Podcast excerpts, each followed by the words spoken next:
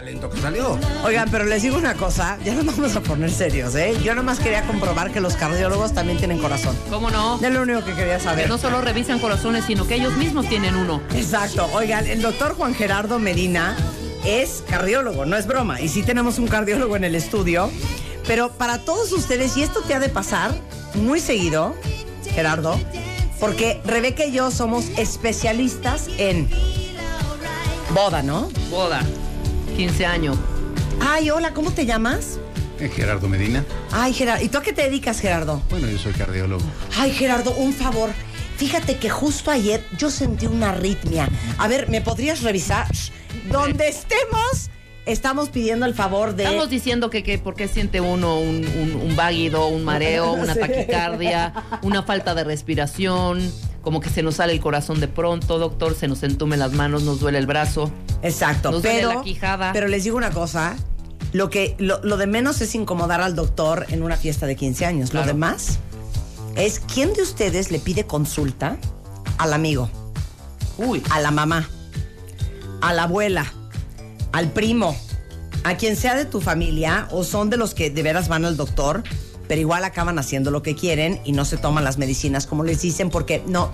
Fíjate que el doctor me mandó ese antibiótico. Pero me cayó como mal, yo soy fíjate, muy sensible, claro, Ajá. me voy a tomar la mitad. Exacto. O Oh, mira, es que estuve viendo en internet y dice que puede provocar somnolencia, mareo, náusea, entonces mejor no me la voy a tomar. Exacto. ¿No? A ver, hay una estadística, aproximadamente el 40% de los pacientes no siguen bien las indicaciones o abandonan el tratamiento antes de tiempo. Y hay un nuevo movimiento que se llama Lo que dice tu médico, Gerardo. Cuéntalo todo. Claro que sí. Ya hasta se me olvidó lo que iba a decir. No, no, no. Bueno, De esta tu es ronco una- pecho. Esta es una iniciativa que surge precisamente para promover el respeto a la receta del médico, el respeto a las indicaciones del médico. Habitualmente nos sentimos mal y sucede lo que tú comentabas anteriormente, o sea, la gente recurre al amigo porque ya le pasó, etcétera, etcétera. Y muchas veces también, a pesar de que el paciente acude al médico, no sigue las indicaciones al pie de la 100%, letra. sí, sí, sí. Otra situación común, llegas a la farmacia y el farmacéutico te, Te cambia receta. la receta, ¿no? O sea, te dice, mira, hay una situación más económica, eh, probablemente esto te vendría mejor, y ni siquiera consultan al médico, hacen lo que hacen y de repente vienen las consecuencias, ¿no? Claro. El paciente pasan los días, no se compone, no se mejora, Claro. y bueno, viene la llamada, es que lo que me mandó el doctor no me funcionó, Claro. y bueno, pues de eso se trata precisamente esta iniciativa. Oye, pero dime una cosa, si lanzaron esta campaña, lo que dice tu médico es porque debemos estar muy desobedientes en México. Definitivamente. Sí, estamos muy desobedientes. Sí, prácticamente de cada 10 personas que acuden a una farmacia, solamente una llega con una receta médica. Se entiende que mucha gente llega a resurtir su medicamento que toma de forma crónica, pero esta es una realidad, solo una receta de nueve prescripciones. ¿Es broma? No, no es broma. Es Porque, porque si nos comparamos con otros países, que tú haces saber muy bien, o sea, en Estados Unidos no te venden Nada. Nada. Nada. O sea, así te estés retorciendo, así, así seas diabético y necesites insulina. No traes receta, no te lo venden. Exactamente. Y aquí es Sodoma y Gomorra. Yo conozco hasta traficantes de recetas médicas. Exacto. Muy pocos medicamentos. En realidad todos los medicamentos deberían requerir una receta para ser surtidos. Sin embargo, en México sabemos que esto no ocurre y podemos adquirir medicamentos sin receta. Ahora, ahí vamos a hablar de la automedicación. Uh, ahí sí ponte Pues un uno tache. dice, es que, pues sí, la última vez que tenía yo lo mismo, me mandaron esto, pues ¿para qué voy al doctor? Le voy a mandar comprar y ya. Habla de la automedicación, Gerardo. Bueno, la automedicación es algo no recomendable. Eh, muchas veces porque le pasó a la vecina, le pasó a mi mamá, le pasó a un amigo, tratamos de extender esa indicación a otras personas. Sin embargo, el médico, bueno, pues cuando ve por primera vez a un paciente, lo interroga, pregunta acerca de sus familiares, lo revisa, le indica exámenes de laboratorio, lo conoce profundamente y después de recabar toda esta información es cuando emite una prescripción.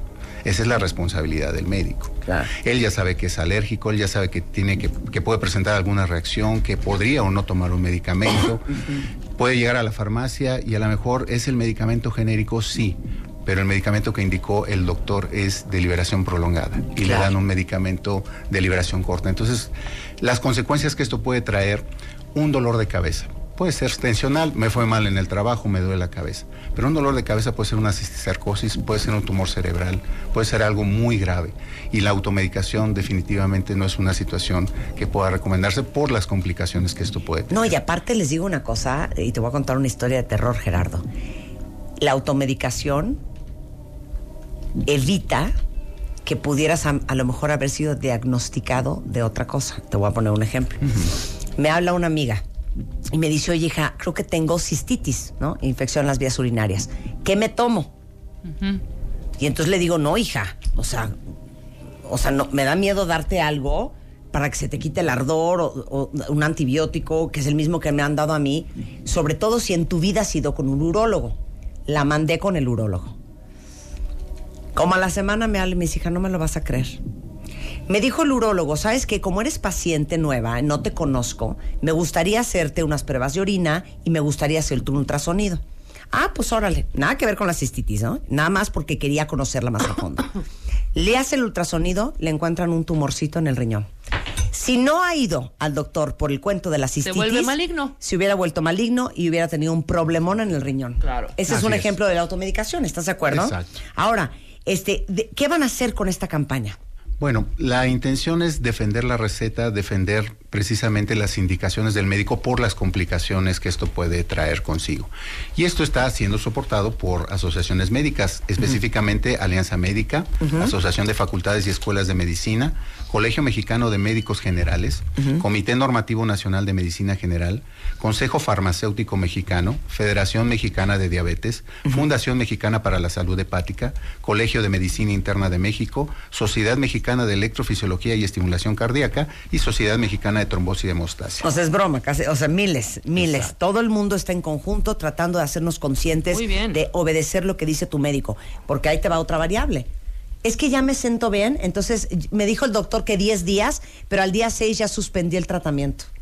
Porque Reco- ya me siento bien. Claro, y eso sucede mucho con los antibióticos, por ejemplo. Evidentemente el antibiótico empieza a hacer efecto, empieza a disminuir la cantidad de bacterias y empiezan a disminuir los síntomas.